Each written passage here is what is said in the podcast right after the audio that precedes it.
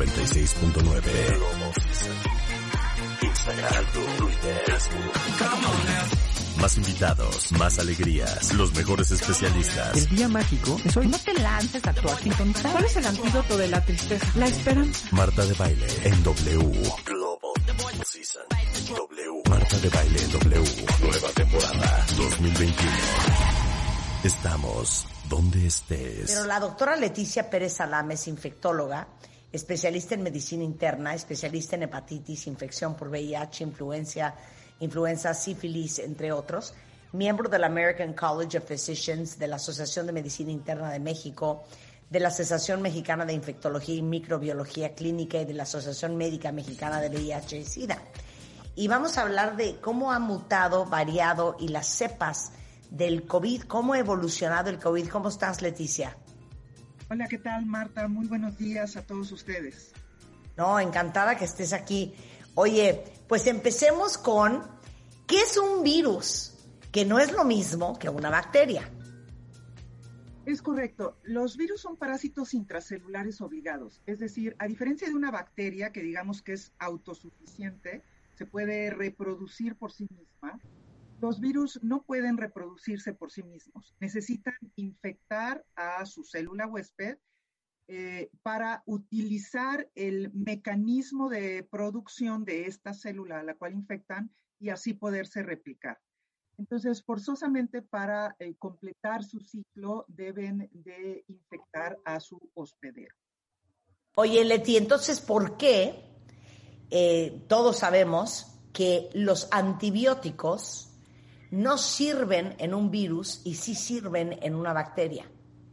Así es, justamente por los ciclos de replicación. Los antibióticos, eh, depende de la familia de antibióticos que estemos hablando, van a actuar en una parte de este ciclo de reproducción de la bacteria. Los antivirales van a actuar en alguna parte del ciclo de replicación del virus pero como son eh, organismos independientes, en efecto, un antibiótico dirigido para atacar bacterias no tiene acción antiviral. Ok, ya quedó claro. Ahora, yo sí quiero tu opinión, Leticia. Ahorita que estábamos comentando, Rebeca y yo, del tema del manejo de la pandemia en México, ¿tú qué opinas? Eh, pues yo creo que ha sido una, una manejo deficiente, definitivamente ha sobrepasado em, pues los servicios de salud, tanto públicos como privados. Eh, pienso que ha habido deficiencias en eh, el manejo específicamente eh, de la limitar la transmisión. particularmente tuvimos una oportunidad en el inicio de la, de la pandemia, el no hacer el uso de cubrebocas, por ejemplo, obligatorio me parece que ha sido una, deficiencia. Y por otro lado, algo muy eh, importante es que México, a un año de la pandemia, seguimos siendo uno de los países que practica menos pruebas de diagnóstico. Y esto es muy importante porque recuerden que hay una parte de la población que está infectada pero no tiene ningún síntoma o tiene síntomas leves, pero siguen transmitiendo el virus y esto provoca que la cadena de transmisión pues eh, se eleve, eh, se multiplique en forma muy importante. Claro.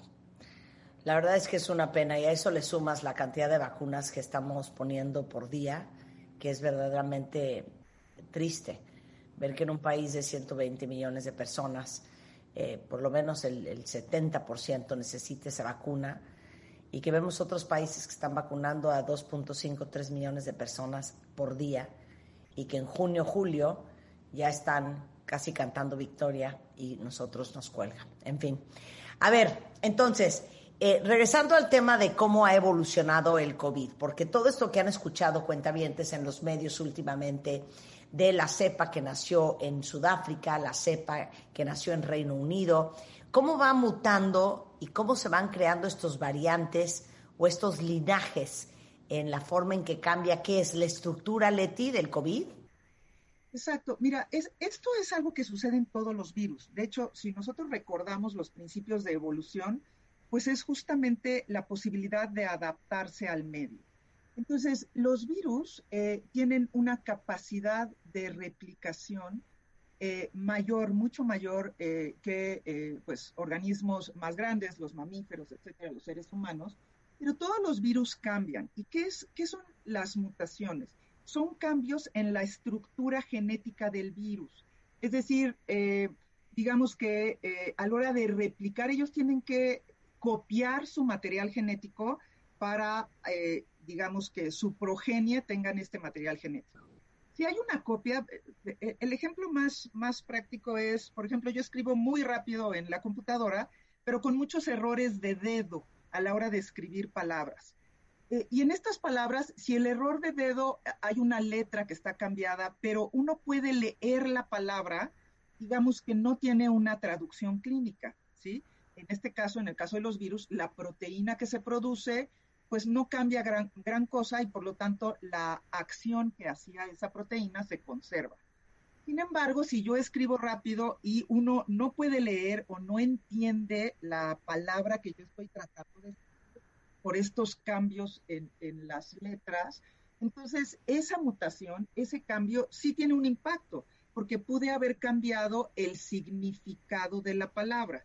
Traducido al, al virus, eh, la estructura de esa proteína, vamos a hablar específicamente de la proteína de la espiga o spike, a la cual están dirigidos los anticuerpos, eh, es decir, los mecanismos de defensa que nosotros producimos si nos exponemos al virus o que estamos tratando de eh, producir o semejar a través de la aplicación de la vacuna. Si hay un cambio conformacional en la vacuna de la espiga, a lo mejor estos anticuerpos que se produjeron no, eh, no embonan eh, en, esta, en esta proteína de la espiga. Es un poquito una analogía como tener una llave y una cerradura.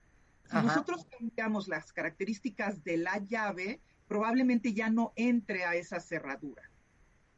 Ya, ahora, la, palabra correcta es nueva cepa o nueva o, una variante. No, es, es, una variante, es decir, eh, esta eh, digamos, nomenclatura depende de la cantidad de material genético que ha cambiado.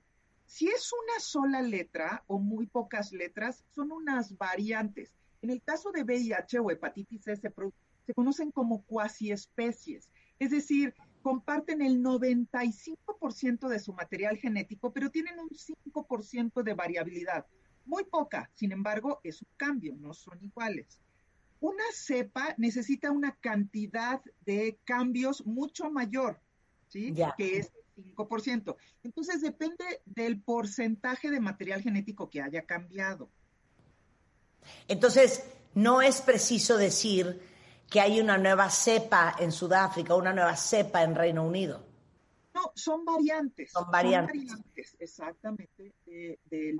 Ahora, estas variantes pueden tener una traducción clínica o no, porque hay muchísimas variantes. Por eso se conoce como variantes de interés. ¿Por qué? Porque pueden, eh, las variantes de interés tienen eh, básicamente tres características. Una es eh, que los métodos diagnósticos que utilizamos, por ejemplo, el PCR o la prueba de antígeno, no puedan detectar estas nuevas variantes.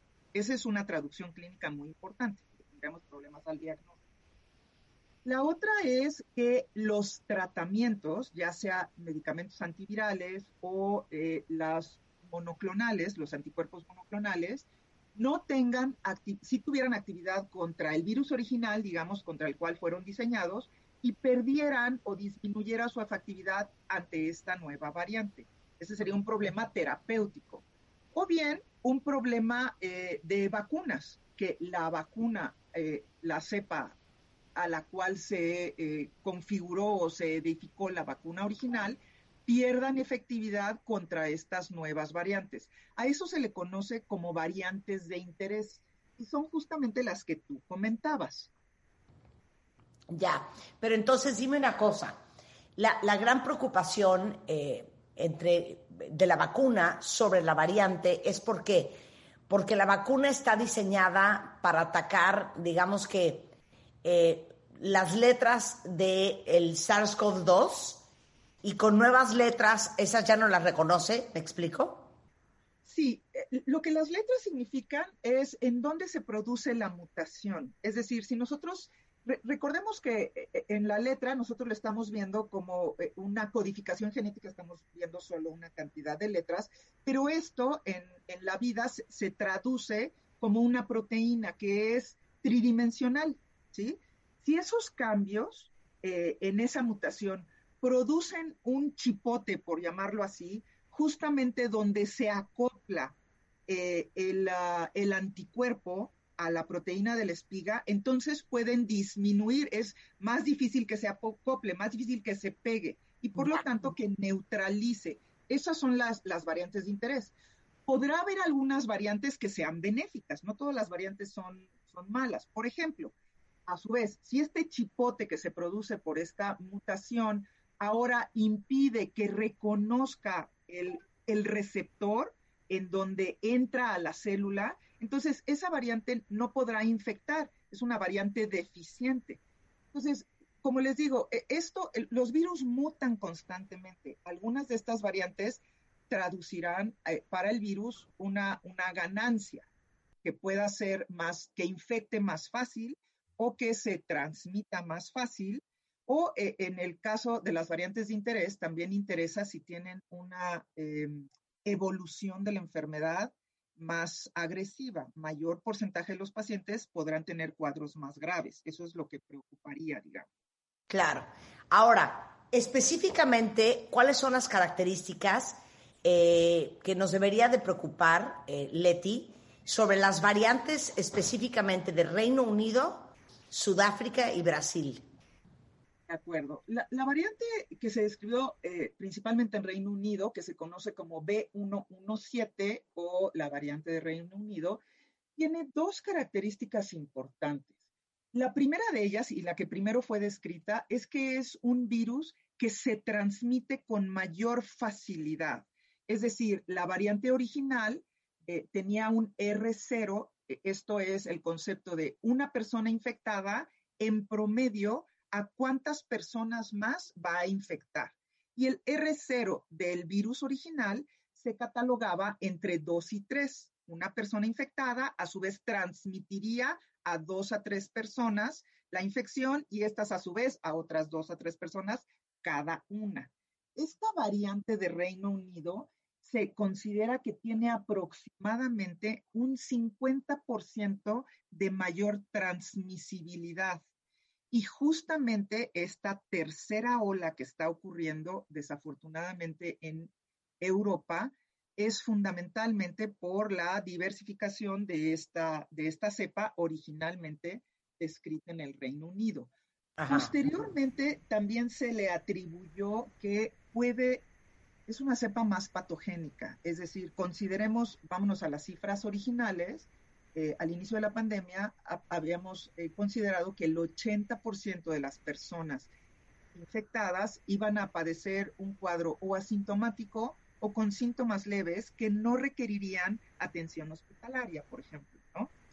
Esta nueva cepa eh, también se ha demostrado que tiene un mayor porcentaje de producción de cuadros graves. Eh, sin embargo, parece que con ser las vacunas existentes conservan efectividad de protección contra esta variante del Reino Unido o B117. Ok. Todas. Perdóname. Todas. O sea, Moderna, AstraZeneca, este. Correcto. Pfizer. Así es.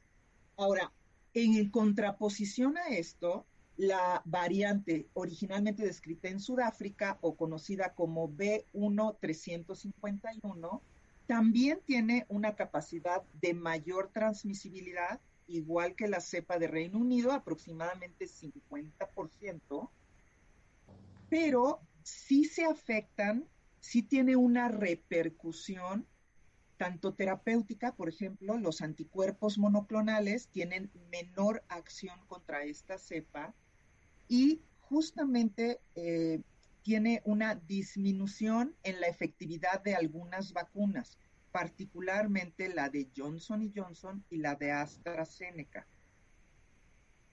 Ok. Y bueno, qué, preocupación. Así es. Así es. El, el, asunto es que, pues como ya lo vivimos en la primera ola, una cosa es donde originalmente se describen las variantes y la otra es que se diseminan muy rápidamente, como sucedió con la cepa original.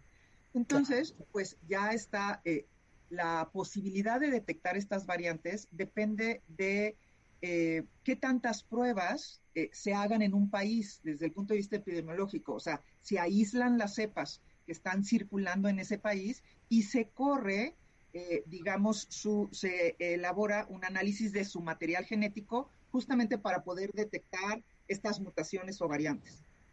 Si tenemos un sistema como Gran Bretaña que rutinariamente eh, hacía un análisis de las cepas circulantes en forma muy importante, pues pudo detectar eh, en una forma muy inicial esta, esta variante. Estados Unidos, por ejemplo, no hacía una, una recopilación de sus cepas en una forma tan eficiente como Gran Bretaña. Ahora han incrementado en una forma sustancial esta eh, monitorización epidemiológica, pero por ejemplo en nuestro país esta monitorización es deficiente, entonces al igual que en muchos otros países. Entonces no conocemos eh, qué tan extendido está estas, eh, estas variantes en la transmisión actual, actual en nuestro país. Sin embargo, pues sí se han confirmado en Estados Unidos y probablemente pues también en nuestro país algunas de estas variantes o varias. Oye, ¿y la variante de Brasil, Leticia? La variante de Brasil comparte ciertas características eh, con eh, alguna de estas otras. Esta se conoce como P1 y tiene un impacto moderado también en eh, la efectividad de los anticuerpos monoclonales y una disminución en plasma convalescente. Aún no tenemos información de que afecte la efectividad de las vacunas esto es algo que se tiene que estar monitorizando en forma constante y la información pues se va actualizando conforme tenemos estos ensayos clínicos. Ya, ok, podemos hacer una pausa rapidísimo y regresando. ¿Qué no sabemos hasta ahora de las variantes? ¿Van a seguir apareciendo más variantes? Este, ¿Y qué onda con la doble mutación que se encontró en la India? Hoy estamos en clases de ciencia con la doctora Laticia Pérez Alame infectóloga, eh, hablando sobre las mutaciones, las variantes, las cepas y cómo ha evolucionado el coronavirus. No se vayan, ya volvemos. La lotería cortical, como toda lotería, hay muy pocos Dicen que la educación se demuestra en la mesa, pero sin duda también. Porque tú seguramente te ajustas a sus creencias, a su sistema. No ningún trabajo producir lo que llamamos. No es lo que sentimos, sino cómo lo manejamos. Claro. Como un paciente que tenía muy nervioso que me decía, como 16 veces, Y ella pensaba que el problema era ese y no se daba cuenta que al mismo tiempo había abuso y la Madre Teresa puede ser un infierno para unos y un pan para otros. Si hasta en sueños escuchas estas voces, es que ya aprendiste la lección. Los mejores especialistas, solo con Marta de Baile. En W. Son las 10.30 de la mañana, qué bueno que están con nosotros porque estamos en una conversación eh, con la doctora Leticia Pérez Salame, Saleme. Ella es infectóloga, especialista en medicina interna. Ella es miembro del American College of Physicians, de la Asociación de Medicina Interna en México y de la Asociación Mexicana de Infectología, entre otras, explicándonos las mutaciones, las variantes, las cepas y cómo ha evolucionado el COVID. Ya hablamos de eh, qué es una cepa, qué es una variante. En realidad es una variante lo que estamos viendo del COVID, más que una cepa, ya explicó que es un virus. Eh, ahora sí que hablamos de las variantes del Reino Unido, de Sudáfrica y de Brasil. Eh, ¿Qué no sabemos hasta este momento de estas variantes, Leti? ¿Algo que te preocupe en lo particular? Sí, claro. Bueno, lo más importante es tener esta monitorización epidemiológica. O sea, eh, ¿y existe, Leticia? Sí existe, pero se hace digamos, la verdad es que desconozco el porcentaje de cepas eh, que recupera la Secretaría de Salud y, que corre esta caracterización genética.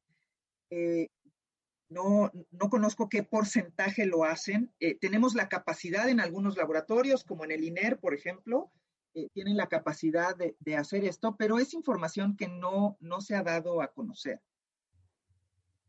Ya. Ok, entonces, eh, ¿qué no sabemos hasta ahora? Pues la realidad es que es, estas mutaciones tiene que haber una correlación clínica, es decir, si esta mutación A tiene algún efecto, ya sea, decíamos, en el diagnóstico o en el tratamiento o en la efectividad de las vacunas. Y esto es un estudio constante que se debe de hacer eh, a nivel mundial y luego en cada país conocer justamente las variantes que están circulando con mayor eh, frecuencia. Claro. Oye, quiero aprovechar para, para tener tu opinión, Leti. Eh, ciertamente, a diferencia de otros países, eh, la cantidad de vacunas que estamos poniendo en los brazos en México es muy, muy, muy por debajo de lo deseable, desafortunadamente. Aún así, algunos suertudos ya se han podido poner la vacuna. Muchos otros no, pero también muchos otros porque no, no están convencidos, porque no están seguros, porque no quieren, eh, porque tienen miedo. ¿Qué les dirías? Yo creo sin duda alguna que cualquier vacuna es mejor que no vacuna. A ver, la, las vacunas eh, pueden protegernos contra enfermedad grave. Es decir, hay diferentes tipos de protección de la vacuna. Una es que nos vacunemos y no nos infectemos. E, eso sería, eh, digamos, un, un control absoluto. Pero otra posibilidad es que nos infectemos, pero que no evolucione a cuadros graves. Esto, cuando se diseñaron las estrategias, ese es el principal objetivo de las vacunas, evitar la morbimortalidad, es decir, evolución a cuadros graves y a muerte. Entonces, las vacunas, prácticamente todas, han demostrado que protegen contra cuadros graves y muerte, disminuyen el porcentaje de la población infectada que va a evolucionar a estos cuadros graves.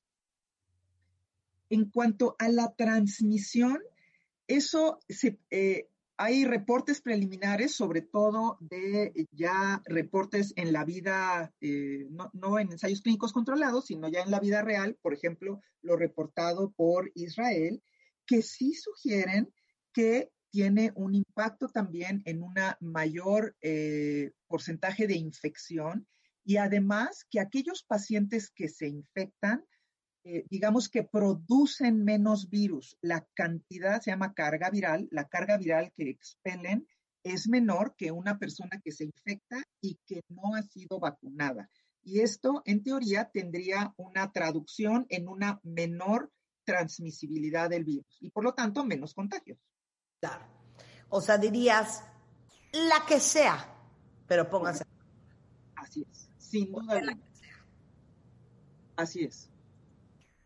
Pero ¿por qué, ¿por qué la que sea? La que sea, da igual si es Sputnik, si es CanSino, si es Pfizer BioNTech, si es Moderna, la que sea. Porque cualquiera de estas vacunas va a ofrecer un grado de protección superior al 50%, que es lo que la Organización eh, de las Naciones Unidas determinó como objetivo para que una vacuna pudiera considerarse como efectiva. ¿sí? Cualquiera de estas vacunas nos va a proteger contra cuadros graves y cualquier vacuna es mejor que no vacuna, sin duda alguna. Claro, claro, claro. Oye, y, y tú como científica, ¿qué le dirías a todos aquellos que todavía tienen dudas por la velocidad a la cual se hicieron estas vacunas? Bueno, recuerden que no es que se hayan elaborado súbitamente en un año. O sea, lo que nos dio la posibilidad al mundo de elaborar una vacuna eh, y tenerla en distribución a un año de un inicio de una pandemia de la magnitud con la que estamos cursando, es toda la infraestructura médica que se creó a lo largo de muchas décadas. Lo que se hizo fue utilizar esa infraestructura ahora dirigida a una infección en particular, en este caso SARS-CoV-2. Pero es, e, e, es investigación de décadas, ahora aplicada a una enfermedad en particular. En efecto, tenemos una, eh, las plataformas de vacunas es, digamos, la manera en la que se producen estas vacunas. Y tenemos vacunas que se, que se producen por los medios tradicionales y tenemos vacunas más novedosas, en particular las vacunas de RNA. Son, digamos, la tecnología más, más novedosa, que es específicamente Pfizer eh, y Moderna, eh, eh, esta, esta plataforma de vacunas. Bueno, cuentavientes, ya escucharon de una gran, gran, gran infectóloga mexicana, la doctora Pérez Saleme, que es especialista en medicina interna también y es parte de la Asociación Mexicana de Infectología. Antes de despedir, Leti, ¿qué quisieras que supieran todos los que te están escuchando? Yo quisiera comentarles, por favor, vacúnense. Es muy importante tener el esquema de vacunación completo. Aquellas vacunas que requieren dos dosis, hay que aplicar ambas dosis. Eh, a los pacientes inmunocomprometidos que me han eh, estado contactando para preguntar si se pueden poner la vacuna, si la vacuna es segura, se tienen menos datos. Pero lo que sucede con inmunocomprometidos no es que la vacuna les haga mal, sino que probablemente tengan una menor respuesta de protección a la vacuna. Pero la recomendación sigue siendo vacúnense, por favor. Oye, y, aprovechando que tú eres especialista también en VIH, yo he oído, y aclárame esto, Leticia, eh, que mucha de la gente eh, de la comunidad LGBTIQ eh, toma ciertos antivirales preventivos. No, no sé si ese es el nombre correcto. Sí, sí. Pero muchos creen que no les ha dado COVID por esos antivirales que toman. Sí, e, esto creó mucha confusión porque obviamente al inicio de la pandemia eh, se pensó que algunos antivirales, particularmente los inhibidores de proteasa, quizás el nombre más conocido fue eh, el opinavir ritonavir o caletra, se pensó que tenía actividad eh, contra, contra COVID. Ahora se sabe que no. Ningún antiviral para VIH tiene actividad eh, contra COVID de tal suerte que no les confiere el estar bajo tratamiento antirretroviral o profilaxis preexposición, que se llama PrEP, no confiere una, una protección. Ahora, muy importante, hasta diciembre se pensaba que los pacientes con VIH no tenían un mayor riesgo de eh, adquirir la infección y que, se infectaba, y que si se infectaban por COVID, que tendrían una peor evolución o cuadros más graves. Ahora hay nueva información que se presentó en el Congreso del CROI recientemente hace unas semanas, en donde sí hay evidencia de que los pacientes con VIH, particularmente los que tienen CD4 bajos, por debajo de 200, tienen eh, más, adquieren la infección con mayor facilidad y además pueden evolucionar a cuadros más graves. Entonces, son considerados población de alto riesgo y deben vacunarse. Claro. Y hablábamos en el corte, Leticia y yo, la importancia de que los hombres se vacunen. Eh, muy al principio, y, me gustaría que nos aclararas eh, qué es lo que se sabe hasta hoy. Eh, seguramente han notado que mueren más hombres que mujeres y que tienen muchas más complicaciones los hombres que las mujeres. ¿Es así hasta hoy, Leti? Así es, desde el inicio de la epidemia, la infección ha sido más frecuente y más letal en hombres que mujeres. Y esto es multifactorial. Eh, se piensa que la cuestión hormonal y la cuestión genética tiene un impacto en el sistema inmunológico en general. También razones culturales. En general, la mujer es más cuidadosa de su salud porque a su vez es proveedora eh, del resto de su familia, ¿no? en atención de salud, comida, casa, etcétera, eh, que los hombres. Eh, y entonces es, es multifactorial. Pero este fenómeno se ha visto en todo el mundo y nuestro país no es la excepción. Claro. Bueno, la doctora Leticia Pérez Saleme está en el Hospital Ángeles del Pedregal, es infectóloga, el 55 55 68 50 50. Leticia, muchísimas gracias este, por compartir tu conocimiento con nosotros. Un placer estar con ustedes nuevamente, Marta. Buen día para todos. Te mando un gran abrazo, querida. Igualmente. Escucha todos nuestros contenidos en Amazon Music. Búscanos como Marta de Baile. Amazon Music. Amazon Music. Marta de Baile.